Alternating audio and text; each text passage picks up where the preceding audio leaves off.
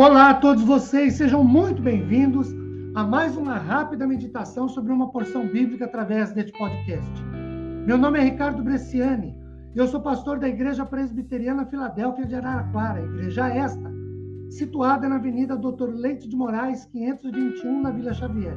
É um prazer levar a todos vocês mais uma porção da palavra de Deus. Hoje, retomando o assunto do podcast anterior, João capítulo 6, do versículo 22 a 71. Lá dissemos que esse texto o dividimos para facilitar a compreensão em quatro principais partes.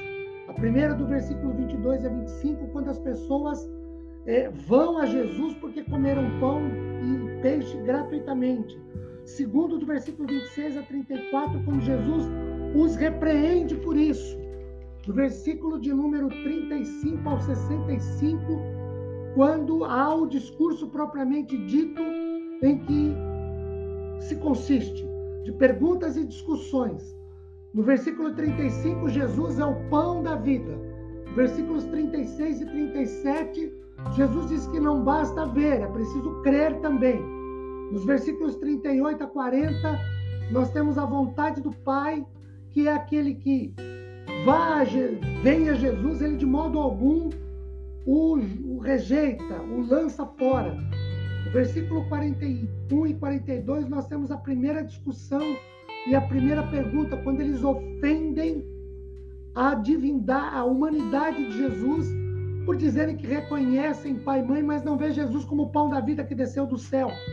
No versículo 45, Jesus cita Isaías 54, verso 13 retomando, no versículo 49 ao 51, há um pronunciamento de Jesus a respeito da ceia que aponta para a cruz.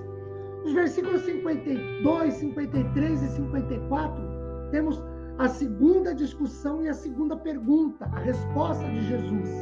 Para complicar, ele acrescenta seu sangue a ser bebido, que era proibido pela lei, de acordo com Levítico 7, 26 e 27. Mas Jesus fala aqui de uma nova aliança, a nova aliança baseada no seu sangue. Vale lembrar aqui, queridos, que os ouvintes de Jesus estavam ao caminho da Páscoa.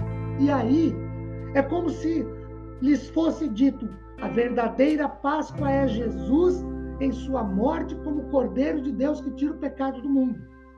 Versículos 55 a 58, o alimento e a bebida na ceia são representativas simbolicamente para Calvino e os reformadores o seguinte: pão simboliza a carne, vinho simboliza o sangue, mas não literalmente. Nós temos três principais doutrinas sobre a Santa Ceia. A primeira, a da transubstanciação, que o cristian... uma parte do cristianismo acredita que o pão se torna literalmente a carne de Cristo e o vinho literalmente o sangue. Há uma transformação da substância. Um outro grupo cristão é, fala da consubstanciação. Presença física e pessoal de Cristo no corpo e no sangue se juntam ao pão e ao vinho, com substância, mas as substâncias permanecem. Existe uma união de substâncias, espiritualmente falando, na ceia. E a, o posicionamento calvinista reformado, que é de memorial. O pão continua pão sempre, o vinho continua vinho sempre. Na ceia, apenas e tão somente lembram. Jesus fala em memória de mim não há presença física de Cristo nas substâncias.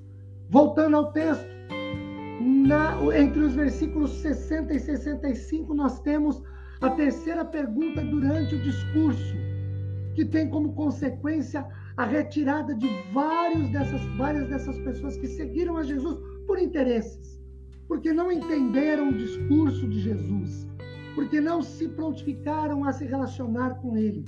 Jesus falava simbolicamente, eles interpretavam literalmente. E também tinha a questão do compromisso e do envolvimento. Muito bem. Quais os efeitos desse discurso? Os versículos 66 a 71 nos dão. Primeiro, alguns deixam, vão embora. Os que não são de Jesus não permanecem. Versículo 67, a pergunta de Jesus para os que ficam. Os versículos 68 e 69, a resposta de Pedro, ou quem é de Jesus, quem tem compromisso com Jesus, quem tem envolvimento com a pessoa de Jesus e não com sinais e maravilhas, fica porque só Jesus tem palavra eterna. Queridos, as outras pessoas podem ter discursos bonitinhos, motivadores, interessantes, com palavras é, que de alguma maneira levantam o ânimo, mas palavra de vida eterna só Jesus tem. Por isso, a nossa necessidade de seguir as palavras do Senhor, de ouvir o discurso, de ler a sua palavra, de meditar e estudar sobre a sua palavra para sermos abençoados. Que a graça do Senhor esteja sobre nós. Amém?